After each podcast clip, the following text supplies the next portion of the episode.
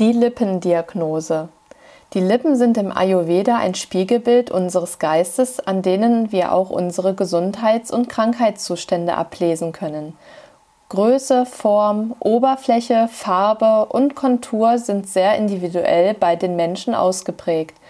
Vata-Typen weisen schmale, raue, trockene, blasse, unregelmäßige Lippen auf. Bei einem erhöhten Vata können die Lippen spröde und rissig werden und zu zittern beginnen.